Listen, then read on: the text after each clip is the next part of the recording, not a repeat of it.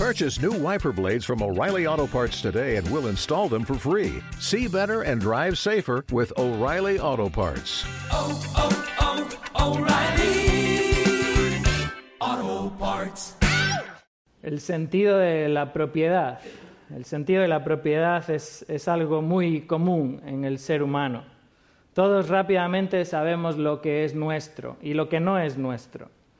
Eh, de hecho, cuando un niño empieza a crecer rápidamente, desde muy temprano, empieza a identificar cuáles son sus juguetes, ¿verdad?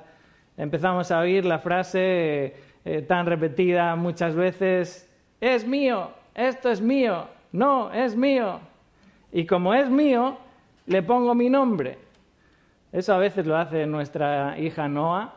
Eh, a veces hay cosas en casa, ¿verdad?, que compartimos, que, son de todos, y, y, ella dice, no, esto es mío. No, no, no, esto es para compartir, esto es, esto es de nosotros, de la familia. Entonces va ella y le pone su nombre. Esto es mío. Ponemos nombres a las cosas que nos pertenecen, ¿verdad? Ponemos nombres a los libros, ponemos nombres a la ropa. Cuando éramos pequeños pasaba así, ¿verdad? Cuando vamos al cole, íbamos al cole, eh, poníamos nombre a nuestro jersey. Cuando íbamos a los campamentos, recuerdo que semanas antes de ir al campamento había que ponerle nombre a toda la ropa. Ponemos nombres a las cosas que son, son nuestras. Eh, y esto es lo que hacemos, ¿verdad? Incluso cuando somos adultos. Compramos un coche y le ponemos nuestro nombre. Adquirimos su propiedad, ¿verdad? Compramos el, el título de propiedad. Compramos una casa y, registramos la propiedad de esa casa a nuestro nombre para demostrar que eso nos pertenece. Y como eso nos pertenece, entonces tenemos absoluto derecho de hacer lo que queramos con lo que nos pertenece. Incluso muchas veces eh, oímos esta frase o, la decimos incluso, en lo mío mando yo. Tú no mandes en mis cosas, en mis cosas yo mando. Con lo que es mío, yo hago lo que quiero. A veces incluso extrapolamos esto y lo llevamos al terreno personal y, y llegamos a poder decir, con mi vida yo hago lo que quiero. Mi vida es mía y yo hago lo que yo quiera con mi vida. Yo tengo derecho a hacer lo que yo quiera. Pero esto no es cierto. No es cierto en absoluto de ningún ser humano. Obviamente todo ser humano es criatura del Señor, es creación de Dios y por lo tanto pertenecemos a Dios. Pero de una manera particular, el creyente es criatura de Dios y además comprado por Dios. Somos suyos, le pertenecemos a Él, hemos sido comprados por Cristo en la cruz del Calvario. Así que ya puedes quitar de tu vocabulario esa idea de que yo con mi vida hago lo que yo quiero. No nos pertenecemos, hermano. No nos pertenecemos. Somos de Dios. Y esto es lo que vemos en el pasaje de esta mañana que quisiera que leyésemos juntos en 1 Corintios capítulo 6, versículos 19 y 20. 1 Corintios capítulo 6, verso 19. ¿O ignoráis que vuestro cuerpo es templo del Espíritu Santo, el cual está en vosotros, el cual tenéis de Dios, y que no sois vuestros? Porque habéis sido comprados por precio. Glorificad pues a Dios en vuestro cuerpo y en vuestro espíritu, los cuales son de Dios. Recordemos, hermanos, que Pablo está exhortando. Pablo está exhortando a sus hermanos corintios. Lo lleva haciendo desde el capítulo 1. Les está exhortando porque los corintios, estos hermanos, están viviendo influenciados por la sociedad. Están viviendo de aquella manera como se conocía, corinticiados. Están viviendo a la corintia. No hay distinción entre ellos. Han sido rescatados, han sido salvados, han sido perdonados, pero continúan todavía arrastrando la vida pecaminosa anterior. Y Pablo les exhorta. En concreto, en el capítulo 6, el problema es que los corintios tienen un mal concepto del cuerpo. Esto es algo todavía muy frecuente hoy en día. Quizás no de la misma manera, porque los corintios, quizás influenciados por la filosofía griega y el dualismo de Platón, pensaban que había una separación total entre el cuerpo y el alma. De manera que ellos creían que uno podía hacer lo que quisiera con su cuerpo, porque lo que permanecía por la eternidad, lo que Dios iba a salvar, era el alma.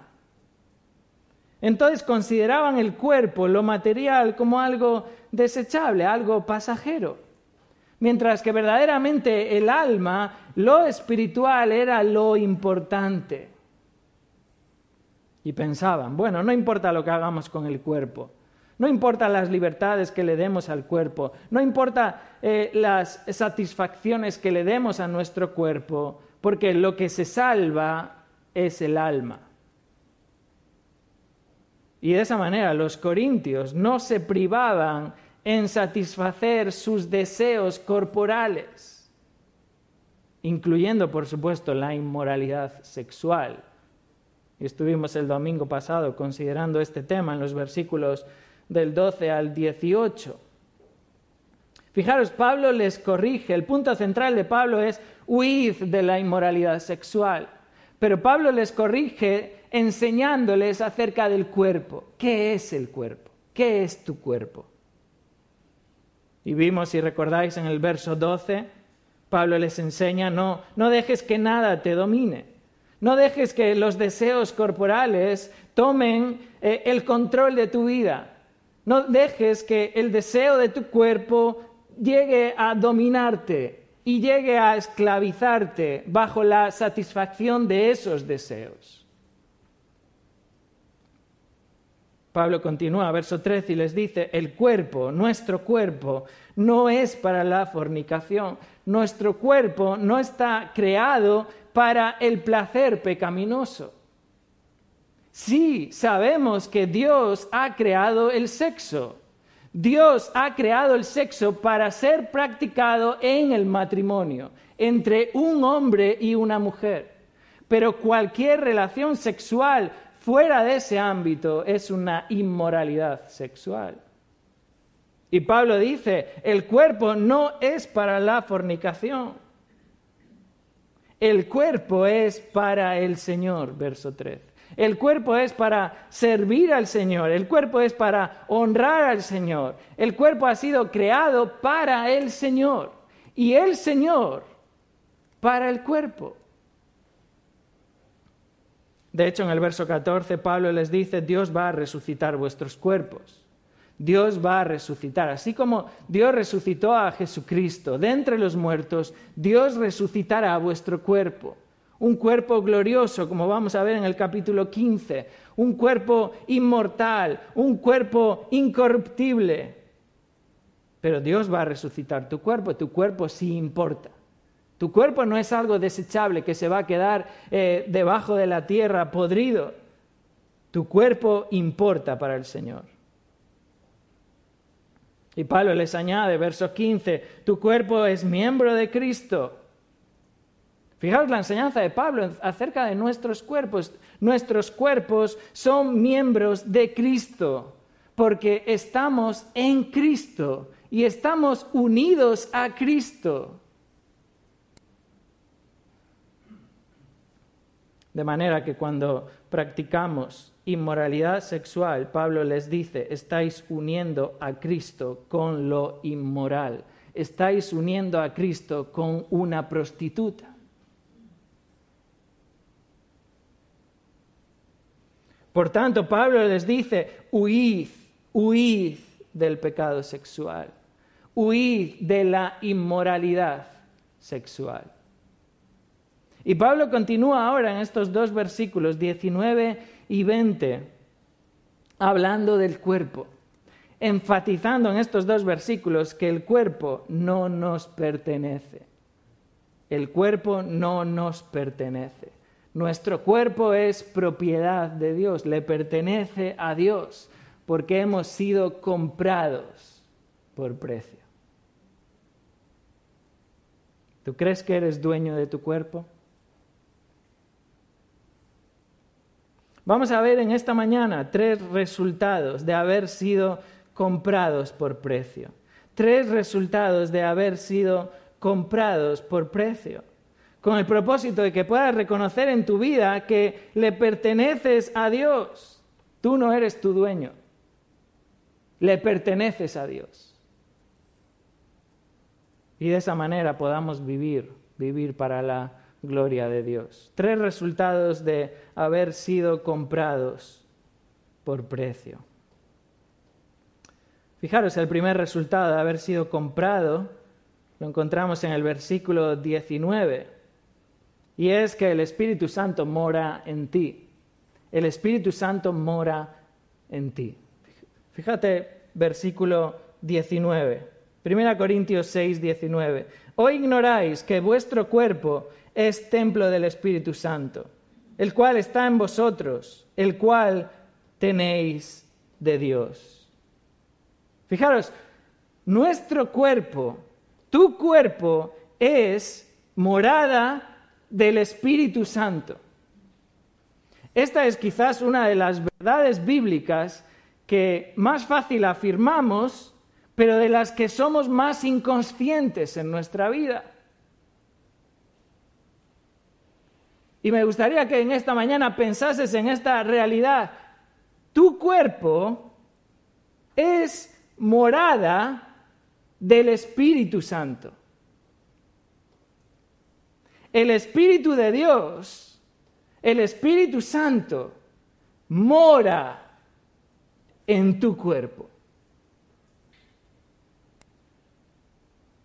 Fijaros, Pablo continúa con su reprensión. Fijaros cómo comienza de nuevo este versículo 19. O ignoráis, literalmente está diciendo, o no sabéis. Es la octava vez que Pablo emplea esta frase. En 1 Corintios aparece diez veces en la carta y esta es la octava vez que Pablo les dice a los corintios, ¿no sabéis? Ya hablamos en domingos anteriores acerca de lo enfático que es esta, esta, pregunta, la reprensión que implica, ¿no sabéis? Denota la incoherencia de, sus vidas. Fijaros, estos hermanos llevarían alrededor de unos cuatro o cinco años de, de vida cristiana. Y Pablo les dice, ¿no sabéis?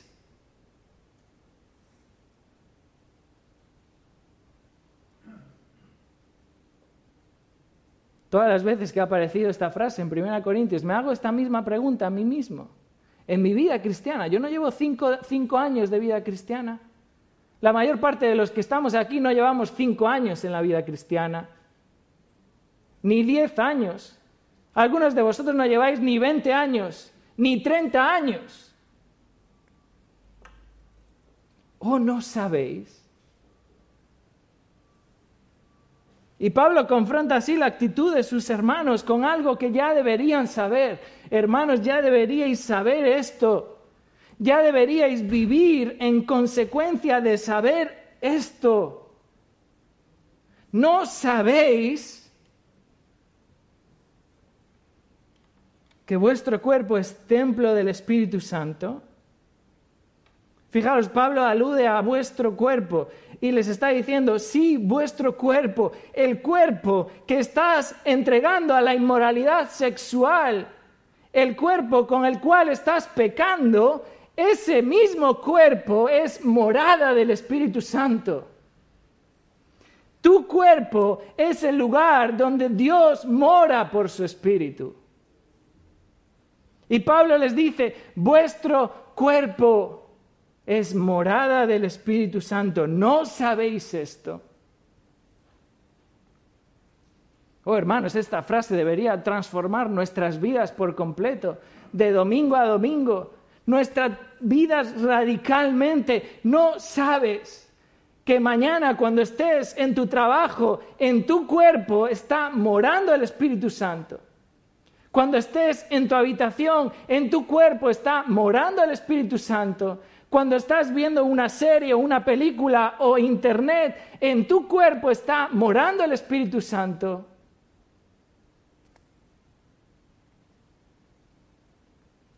Y Pablo menciona aquí este término templo.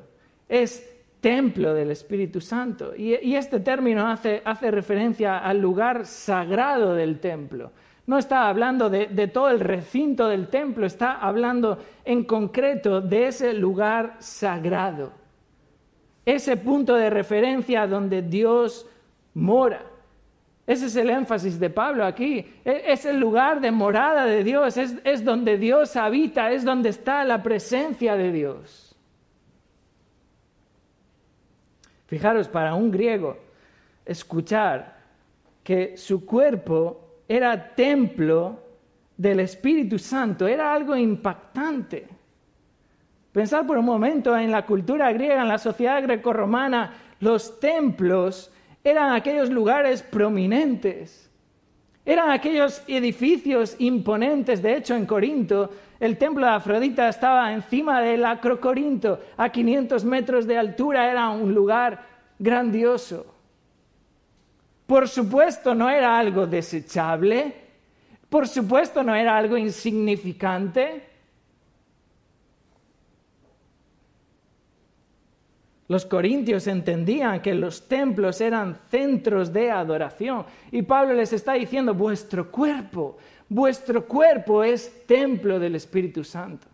Vuestro cuerpo no es algo desechable, vuestro cuerpo no es algo para hacer lo que os da la gana con él, vuestro cuerpo es un centro de adoración porque Dios mora en vuestro cuerpo. Y de esa manera Pablo les hace ver la, importancia de sus propios cuerpos como templos, templos del Espíritu Santo, el Dios verdadero, el Dios creador de los cielos y de la tierra, mora en ti.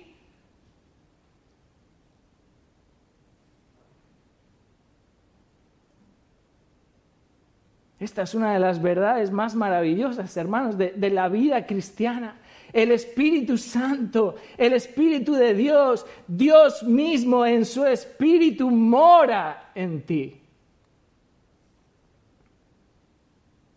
Él mora en cada hijo de Dios. Y Él mora, hermanos, de una manera plena. El Espíritu Santo mora en una manera plena en tu vida. Notar el versículo 19, Pablo añade, o ignoráis que vuestro cuerpo es templo del Espíritu Santo, el cual está en vosotros. El Espíritu Santo está en vosotros. El Espíritu Santo está en vuestros cuerpos. Hermanos, este es el, este es el Espíritu que nos hace entender el Evangelio. Este es el Espíritu que ha obrado la salvación en nuestras vidas, que nos ha traído al Evangelio. Este es el obrar del Espíritu en nosotros para darnos la salvación. El Espíritu que nos vivifica, el Espíritu que nos consuela, el Espíritu que nos alienta, el Espíritu de Dios, Dios mismo, la presencia de Dios está en nosotros. Y fijaros que Pablo enfatiza aquí la individualidad de la morada del Espíritu en cada creyente. Este es el punto de este pasaje, es la individualidad de, de ti y de mí como hijos de Dios, reconociendo que Dios, por medio de su Espíritu, está morando en nosotros. Cuando estudiamos el capítulo 3, en el verso 16, capítulo 3, verso 16, consideramos la verdad de que el Espíritu Santo mora en la iglesia como congregación, como morada de Dios es la iglesia. Allí el apóstol Pablo en el verso 16, capítulo 3 dice, ¿no sabéis que sois templo de Dios y que el, el Espíritu de Dios mora en vosotros? Si alguno destruyere el templo de Dios, Dios le destruirá a él, porque el templo de Dios, el cual sois vosotros, santo es. Estudiamos en, su día, ¿verdad?, cómo el contexto de este pasaje está hablando acerca de la iglesia, acerca de la edificación de la iglesia. Pablo les dice, si alguno destruyere el templo de Dios, Dios le destruirá a él. Si alguno está destruyendo a la iglesia, Dios le destruirá a él. Porque el templo de Dios, la iglesia, el cual sois vosotros, es santo. Pero Pablo ahora aquí en el capítulo 6 está refiriéndose al creyente individual al Hijo de Dios individualmente. Pablo se refiere a la morada del Espíritu individualmente en el creyente. Fijaros, esto es lo mismo que Pablo explica en el capítulo 8 de Romanos. Podéis acompañarme por un momento al capítulo 8 de Romanos.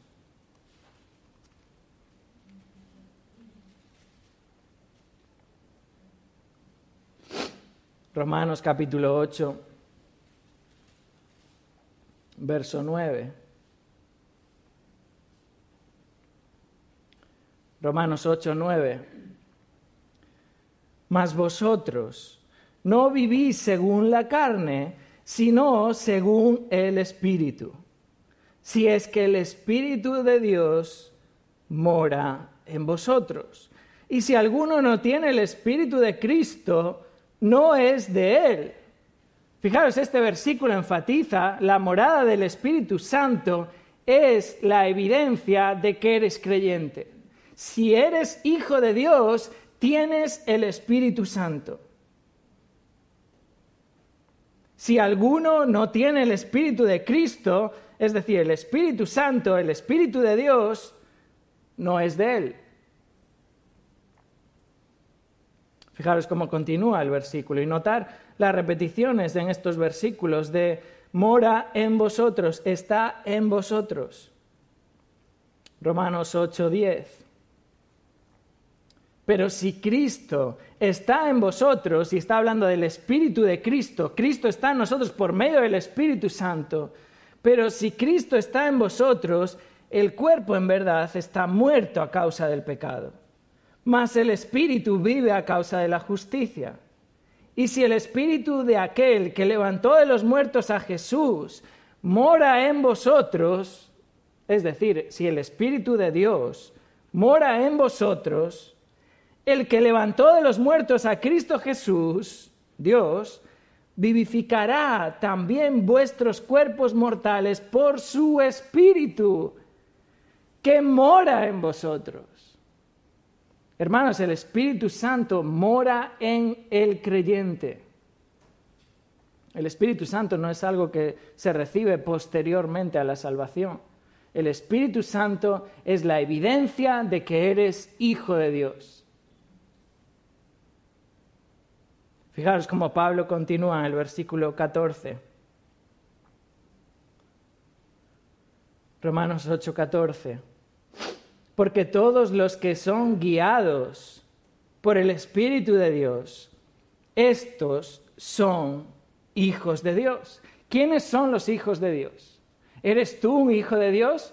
¿Quiénes son los hijos de Dios? Los hijos de Dios, verso 14, son los que son guiados por el Espíritu de Dios. ¿Quiénes son los que son guiados por el Espíritu de Dios?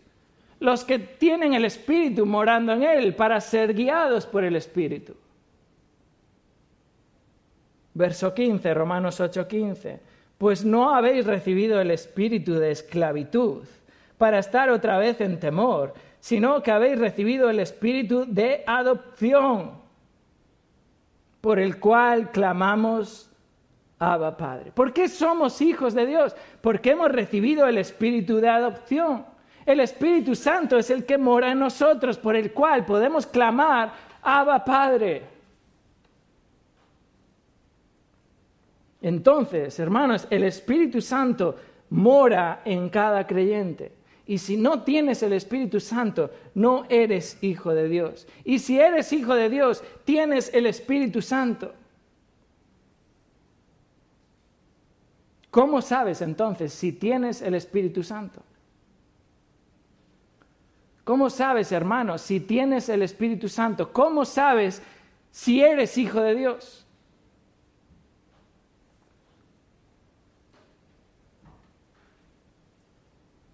Bueno, fijaros en el verso 11, lo hemos leído. Y si el espíritu de aquel que levantó de los muertos a Jesús mora en vosotros, el que levantó de los muertos a Cristo Jesús vivificará también vuestros cuerpos por su espíritu que mora en vosotros. Verso 14, porque todos los que son guiados por el Espíritu de Dios, estos son hijos de Dios. ¿Cómo sabes si tienes el Espíritu Santo? Siendo guiado por el Espíritu Santo. Fijaros, hermanos, que esta verdad es la que nos mueve y nos impulsa para huir del pecado. Esto es lo que mueve a un creyente a reconocer su pecado y a huir del pecado. Esto es lo que hace que un creyente no pueda permanecer viviendo en el pecado. Porque no puedes vivir permaneciendo y siendo guiado por la carne, porque un hijo de Dios es guiado por el Espíritu, porque tiene el Espíritu de Dios.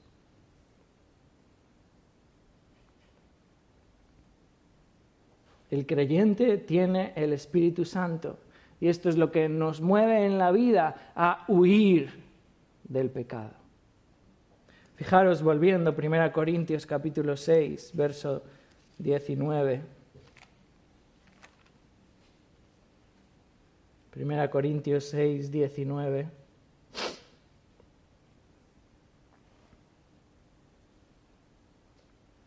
Pablo añade, ignoráis que vuestro cuerpo es templo del Espíritu Santo, el cual está en vosotros, el cual tenéis de Dios.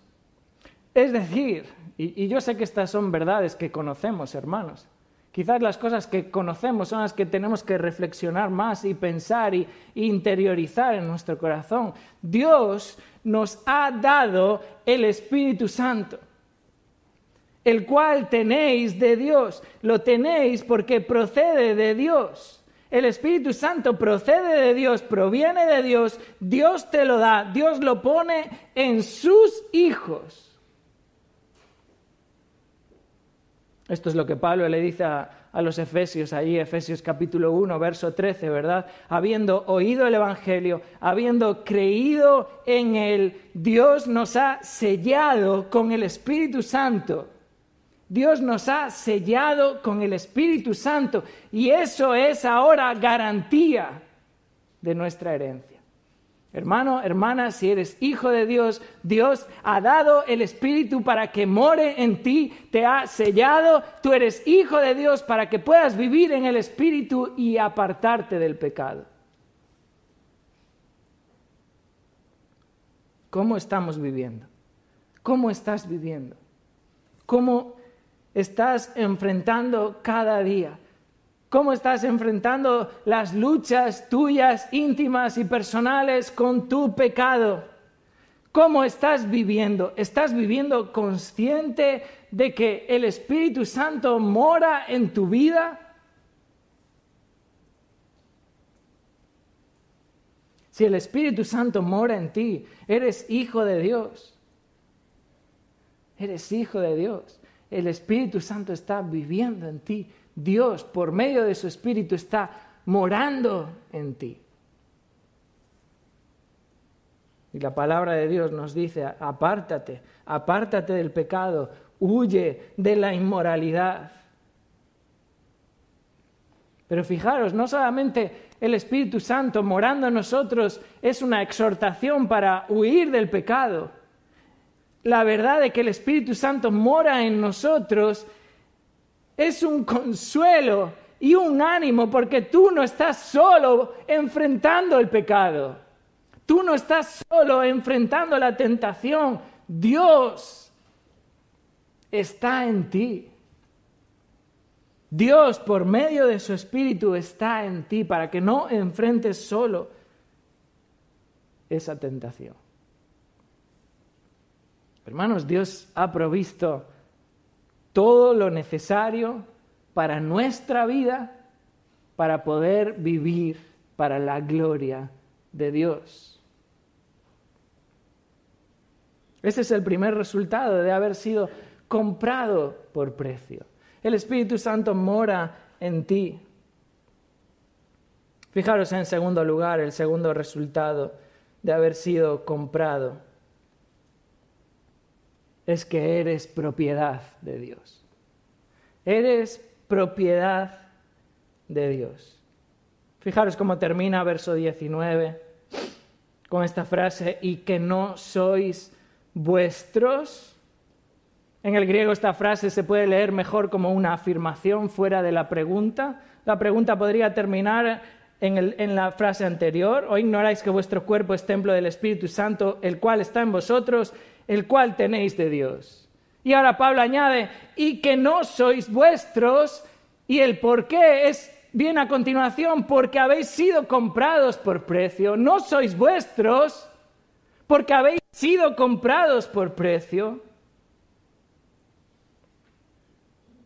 Fijaros, Pablo afirma, eh, eh, esta, esta frase es como arrolladora en nuestra vida, no sois vuestros, no te perteneces, tú no eres el dueño de ti mismo.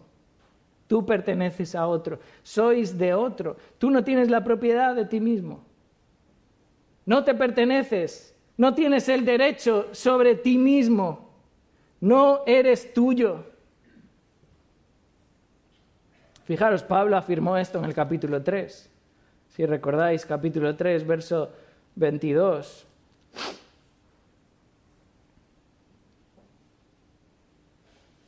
Verso 21, Pablo les dice, capítulo 3, verso 21, así que ninguno se gloríe en los hombres, porque todo es vuestro. Sea Pablo, sea Apolo, sea Cefa, sea el mundo, sea la vida, sea la muerte, sea lo presente, sea lo porvenir, todo es vuestro. Ahora estamos, como dice un gallego, ¿no? Cheos. Ya, todo es vuestro. Y ahora dice el verso 23, y vosotros de Cristo. Sí, claro, todas las cosas os pertenecen, todas las cosas pertenecen a vosotros, nada os falta porque vosotros sois de Cristo y Cristo de Dios, por eso todas las cosas os pertenecen. Todo es vuestro porque sois de Cristo, pertenecéis a Cristo, sois propiedad de Cristo pero tú no te perteneces a ti mismo. Perteneces a Cristo. Hermanos, no tenemos el derecho de propiedad sobre nosotros mismos, no nos pertenecemos. No podemos hacer lo que queramos con nuestro cuerpo porque no es nuestro. Tenemos que preguntarle al dueño, oh dueño, ¿qué puedo hacer con mi cuerpo que es tuyo? Y yo sé que esto es algo sumamente difícil de asimilar, ¿verdad? Cuando tú estás en casa y tienes un dolor de cabeza, el dolor lo tienes tú. Tú sufres el dolor de tu cabeza. Tú sufres, ¿verdad? Si te caes, si te haces una herida, tú sufres ese daño. Tú sufres esa aflicción. Pero la Biblia es clara en afirmar, no sois vuestros, no sois vuestro dueño, pertenecéis a otro, sois de otro. Y ahora Pablo nos da la razón, el por qué. ¿Por qué no somos nuestros? Y Pablo da la razón en el versículo 20.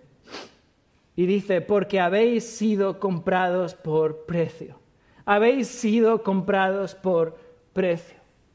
Fijaros este término, comprar. Se usaba para la compra de esclavos. Es lo que Pablo está aludiendo aquí, la compra que se llevaba a cabo con los esclavos. De hecho, Pablo usa la misma frase, comprados por precio, en el capítulo 7, verso 23, en el contexto de esclavos. El verbo no está aludiendo tanto a la redención o a la compra de la libertad, sino más bien a el cambio de propiedad. Erais esclavos del pecado, ahora sois esclavos de Dios. Sois esclavos de Cristo. Sois siervos de Cristo. Antes pertenecíais a, vuestro pecado, ahora pertenecéis a Dios. Habéis sido comprados por Dios. Dios es vuestro dueño. Y fijaros que Pablo dice comprados por precio. Si Pablo hubiera dicho solo comprados, ya entenderíamos que hay una transacción, que hay una compra, ya entenderíamos que, hay un valor por el cual se compra. Pero Pablo añade por precio, porque quiere enfatizar que esto es algo costoso, esto es algo de muchísimo valor. Fijaros, el énfasis de Pablo no está en, especificar cuál es ese precio, sino en decir que habéis sido comprados por precio. ¿Cómo pues podéis decir y desechar vuestro cuerpo? ¿Cómo podéis decir que el cuerpo no es importante? ¿Cómo podéis vivir pensando que lo que hagas con tu cuerpo no importa? Pero tú ves lo que Dios ha hecho con tu cuerpo el cual va a resucitar. Dios lo ha comprado por precio.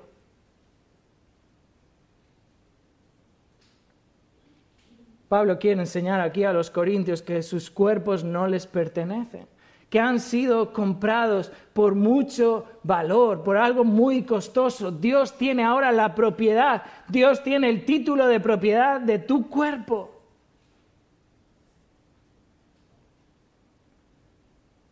comprados por un alto precio.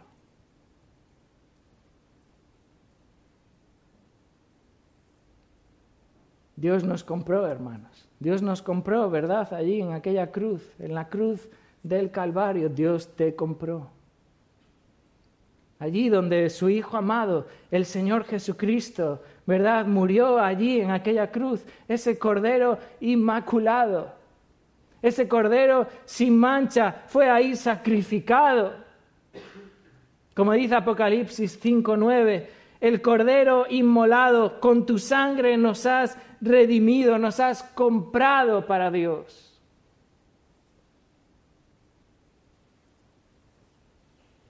Hermanos, la sangre de Cristo pagó el precio. Hemos sido comprados. El apóstol Pedro dice en su primera carta, capítulo 1, verso 18 afirma que fuimos rescatados de nuestra vana manera de vivir, aludiendo a la esclavitud, al pecado, a eso que heredamos de nuestros padres, eso que es innato en nosotros, el pecado, hemos sido rescatados de esa esclavitud, no con cosas corruptibles como oro o plata, sino con la sangre preciosa de Cristo, un cordero sin mancha, sin contaminación. Has sido comprado, hermano. No te perteneces. Fuimos comprados por precio para ser libertados del pecado y ser hechos esclavos de Dios. ¿Cómo podemos vivir a nuestras anchas? ¿Cómo podemos vivir siguiendo nuestros propios criterios? ¿Con qué derecho podemos vivir haciendo lo que se nos antoja en nuestra vida? Dios nos libertó de la esclavitud del pecado para ser esclavos de Dios. Éramos esclavos al pecado, ahora somos esclavos de Dios. Fijaros cómo Pablo lo explica en Romanos capítulo 6. Romanos capítulo 6.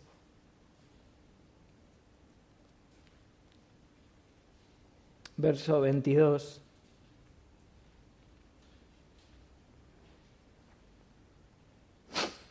Mas ahora que habéis sido libertados del pecado y hechos siervos de Dios, esa palabrita siervos de Dios es esclavos de Dios. Hemos sido libertados del pecado y hechos esclavos de Dios. Fijaros luego más adelante en el capítulo 14, Romanos capítulo 14.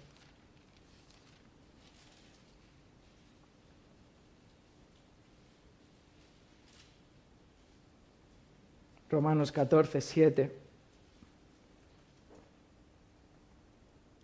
Porque ninguno de nosotros vive para sí y ninguno muere para sí. Pues si vivimos para el Señor, vivimos. Y si morimos para el Señor, morimos. Así pues, sea que vivamos o que muramos, somos del Señor. Somos del Señor. Pertenecemos al Señor. El Señor es nuestro dueño. El Señor es, es, quien nos, nos tiene en propiedad. Él es el propietario. Somos del Señor. Él es el Señor. Él es el amo. Él es el dueño. Y sea que yo viva o sea que yo muera, soy del Señor. Fijaros el verso 9, Romanos 14, 9.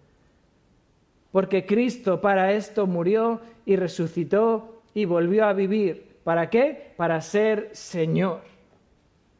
Así de los muertos como de los que viven.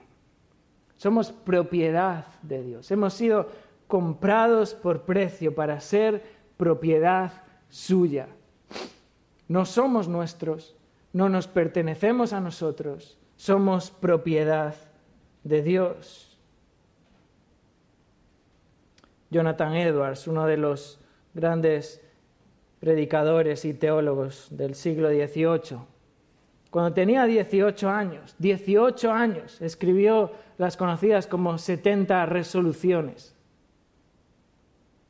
Y en una de ellas dice, estoy resuelto a nunca actuar como si fuera mi propio dueño, sino entendiendo que soy entera y completamente de Dios. Somos de Dios, hermanos. Somos propiedad de Dios. Y ese es el segundo resultado de haber sido comprados por precio. No solamente que el Espíritu Santo mora en ti, sino que también eres propiedad de Dios. Y el tercer resultado de haber sido comprado es que debes glorificar a Dios debes glorificar a Dios. Si el Espíritu Santo mora en ti, si eh, eh, perteneces a Dios, ahora debes de vivir para la gloria de Dios. Fijaros versículo 20.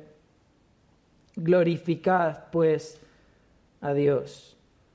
Glorificad pues a Dios en vuestro cuerpo y en vuestro espíritu, los cuales son de Dios. Fijaros esta última frase, y en vuestro espíritu, los cuales son de Dios, no se encuentran en los mejores manuscritos, ni en los más antiguos. Ha permanecido ahí por el tiempo, ¿verdad? En realidad esta frase no añade nada nuevo, no quita nada. No añade ni quita. Pablo ya dijo anteriormente que nosotros estamos unidos al Señor en el Espíritu. De hecho, Pablo ya dijo que nuestro cuerpo es del Señor y que el Espíritu también es del Señor. Lo que Pablo está enfatizando aquí es que debéis de vivir en vuestro cuerpo para la gloria de Dios. Y ese sí es el punto del pasaje. Fijaros la cantidad de veces que se repite en estos versículos del 12 al 20 la palabra cuerpo. Este es el énfasis de Pablo. ¿Qué haces con tu cuerpo? ¿Qué haces con tu cuerpo? Y Pablo concluye después de todo lo anterior diciendo, glorifica a Dios. Glorifica a Dios. Y este verbo glorificar se refiere a exaltar, a honrar. Exaltar a Dios con tu cuerpo. Implica reconocer el dominio. ¿Quién tiene el dominio de tu cuerpo? ¿Quién es el dueño de tu cuerpo? ¿Quién es el Dios soberano, supremo al cual pertenecemos? ¿Sobre qué obediencia debemos de vivir? Debemos de vivir para obedecerle a Él y de esa manera glorificar a Dios. Fijaros este verbo, glorifica, glorificad a Dios. Glorificad es un verbo imperativo, es un mandato. Pablo nos está dándonos aquí una opción que podemos elegir en nuestra vida. ¿Eres creyente? Bueno, puedes vivir para la gloria de Dios o puedes no vivir para la gloria de Dios. No, no, no es una opción elegir, es el deber de cada creyente es glorificar a Dios, es entender correctamente qué es nuestro cuerpo y glorificar a Dios. Es interesante porque además el tiempo en el que está este verbo, glorificad, está hablando de algo urgente. Pablo está diciéndoles, haz de esto tu máxima prioridad, que esta sea la prioridad de tu vida. Por eso esto es el todo del hombre. Vivir para la gloria de Dios.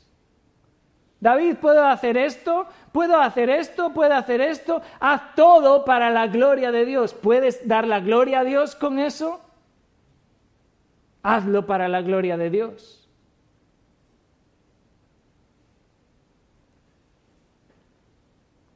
Y es interesante también fijarse en, esa conjunción, pues, glorificad, pues, porque está mostrando algo verdaderamente urgente, algo, esto es algo apremiante en nuestras vidas, hermano. Esto es algo necesario. Después de todo lo que Pablo ha expuesto anteriormente, la conclusión a donde nos debe de llevar todo esto es a glorificar a Dios en nuestro cuerpo. Pablo matiza aquí en vuestro cuerpo. Como dije antes, este es, este es el tema de la sección, versos del 12 al 20. Podéis marcar en vuestras casas el número de veces que aparece cuerpo, cuerpo. Pablo quiere que los corintios usen bien su cuerpo. Están entregando el cuerpo a la inmoralidad. Están pensando, no, el cuerpo no importa. Yo puedo vivir una vida espiritual sin importar lo que haga con mi cuerpo. Y Pablo está corrigiendo esto. Sí importa lo que haces con tu cuerpo.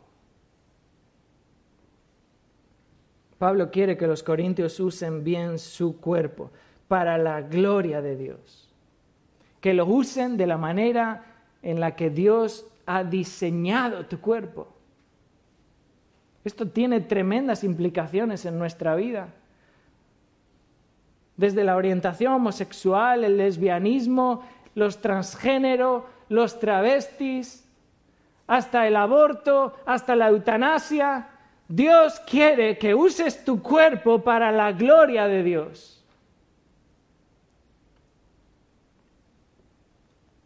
Es interesante notar e-, esta relación. Si, nuestro cuerpo, hermanos, es, es templo, si nuestro cuerpo es la morada del Espíritu, es el templo del Espíritu, entonces todo lo que hagamos en nuestro cuerpo debería ser un acto de adoración a Dios. En el templo es el lugar donde se adora a Dios. Si nuestro cuerpo es el templo del Espíritu, nuestro cuerpo debe ser un acto de adoración a Dios.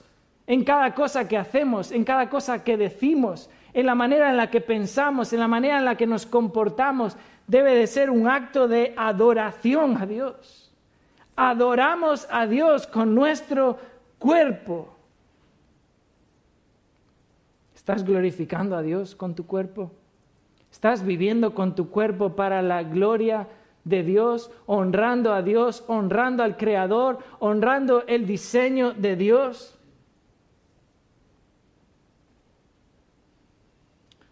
Fijaros, glorificamos a Dios en nuestro cuerpo cuando no nos dejamos dominar por los deseos corporales de nuestro cuerpo. Eso es lo que Pablo les dice en el verso 12, ¿verdad? Glorificamos a Dios en nuestro cuerpo cuando no somos dominados por nuestros deseos corporales. Hermanos, eso no atañe solamente a la inmoralidad sexual. Hay muchos otros deseos corporales que debemos dominar en nuestra vida.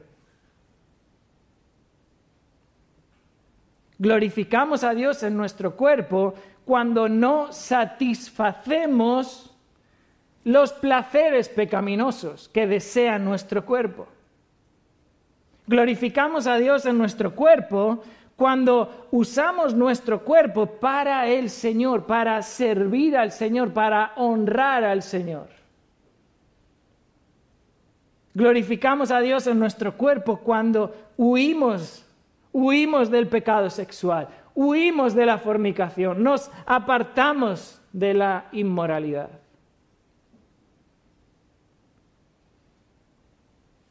Este versículo es una exhortación seria en nuestras vidas de vivir para la gloria de Dios.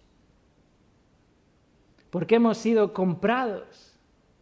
No es una elección que podemos hacer, no es una opción que podemos tomar, hermanos. Es que has sido comprado. Es que no te perteneces a ti mismo.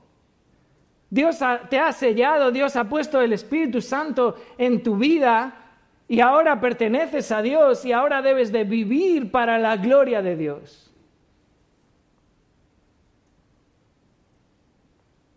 Este pasaje es un hermoso recordatorio de que hemos sido comprados por precio.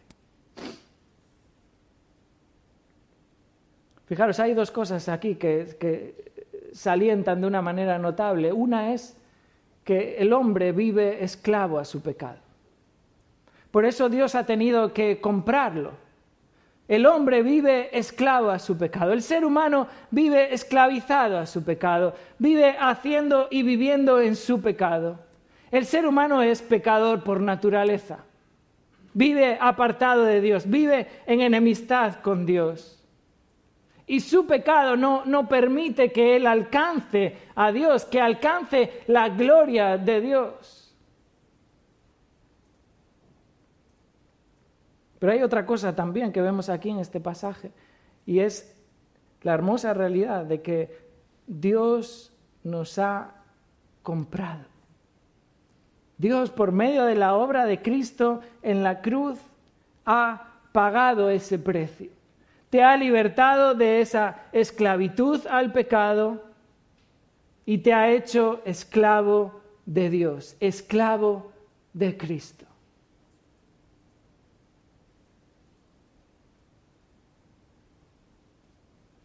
Solo Cristo puede traer libertad. No sé si estás en esta mañana aquí todavía esclavizado a tu pecado. Te das cuenta que en tu vida no estás viviendo para la gloria de Dios.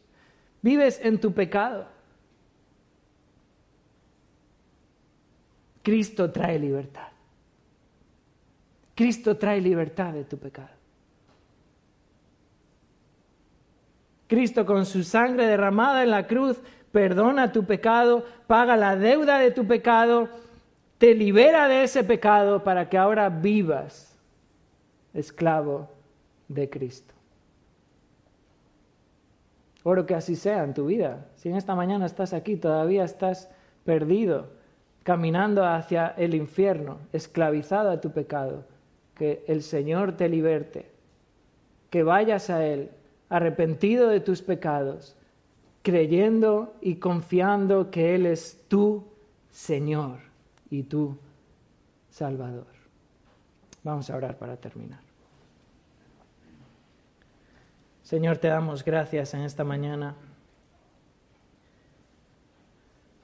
por este hermoso pasaje, Señor, que nos recuerda que hemos sido comprados, Señor cuando vivíamos en esclavitud al pecado, tú nos has rescatado, Señor, por medio de la sangre preciosa de Cristo en la cruz. Tú nos has perdonado y ahora vivimos, Señor, siervos tuyos, esclavos tuyos. Ayúdanos, Señor, a que esta verdad forme parte, Señor, de nuestro día a día y se transforme en vida, Señor, que, que vivimos para, para tu gloria. Ayúdanos, Señor, a glorificarte, a glorificarte, Señor, en nuestros cuerpos. Oramos y lo pedimos en el nombre del Señor Jesús. Amén.